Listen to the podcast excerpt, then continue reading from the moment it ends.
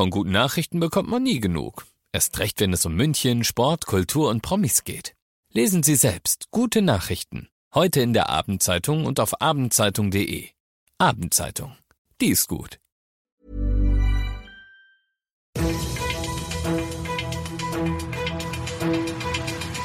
95 5 Charivari, das München Briefing, Münchens erster Nachrichtenpodcast. Mit Christoph Kreis und diesen Themen. Das Münchner Amtsgericht verurteilt einen Mann, der sich ohne Zulassung als Anwalt ausgegeben hat und Münchens Erzbischof entschädigt Missbrauchsopfer aus seinem eigenen Geldbeutel. Herzlich willkommen zu dieser neuen Ausgabe. In diesem Nachrichtenpodcast kriegt ihr jeden Tag innerhalb von fünf Minuten all das, was in München heute wichtig war. Könnt ihr euch dann jederzeit anhören, überall da, wo es Podcasts gibt oder natürlich jetzt um 17 und 18 Uhr im Radio. Wer von euch die Netflix-Serie Suits gesehen hat, dem wird das irgendwie vertraut vorkommen. Für alle anderen nur so viel. Suits handelt von einem hochbegabten jungen Mann, der, ohne jemals Jura studiert zu haben, einen Job bei einer renommierten Kanzlei ergattert und dann die Welt der hochbezahltesten Anwälte von New York aufmischt. Und etwas ganz ähnliches, nur eben in echt, ist bei uns passiert. Das Amtsgericht in München hat heute einen 35 20-Jährigen aus Freising wegen Betrugs und Urkundenfälschung verurteilt. Er hatte nämlich drei Jahre als Anwalt für verschiedene Kanzleien und für eine Versicherung gearbeitet, mit einer Zulassung, die er bekam, weil er sich selbst gefälschte Zeugnisse ausgestellt hatte. Die besagten, er hätte das Staatsexamen nicht nur bestanden, sondern sogar Spitzennoten gekriegt. Er tat dies in einem Münchner Notariat. Dort hat er früher gearbeitet, denn, und hier unter unterscheidet er sich vom Hochstapler aus der Serie. Er hat tatsächlich mal Jura studiert, aber halt nicht bis zum Staatsexamen, sondern er hat nach dem sechsten Semester abgebrochen. Warum also sich dann doch als Anwalt durchmogeln? Nicht wegen dem Geld, sagt er, sondern einfach weil es unfassbar sei, wie weit er trotz seiner nicht vorhandenen oder sagen wir nicht vollständigen juristischen Ausbildung gekommen sei. Aufgeflogen ist der Schwindel übrigens nur, weil er eins seiner Zeugnisse auf einen Feiertag datiert hatte. Ups.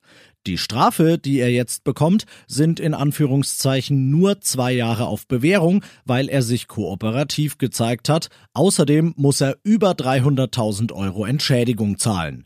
Er will in Berufung gehen, dieses Mal allerdings mit und nicht als Anwalt. Er macht inzwischen nämlich eine Ausbildung als Handwerker.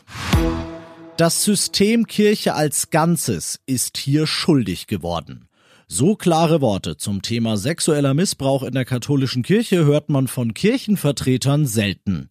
Heute kommen diese Worte von Kardinal Reinhard Marx, dem Erzbischof von München und Freising.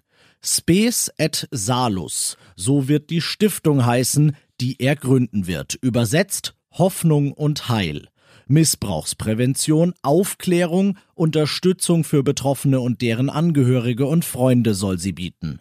Und finanziert wird sie aus Marks eigener Tasche.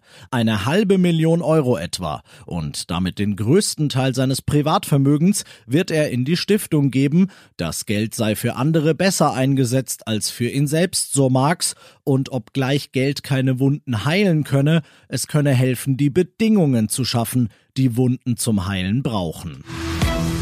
Ihr seid mittendrin im München-Briefing und nach den München-Themen schauen wir jetzt noch auf das Wichtigste aus Deutschland und der Welt heute.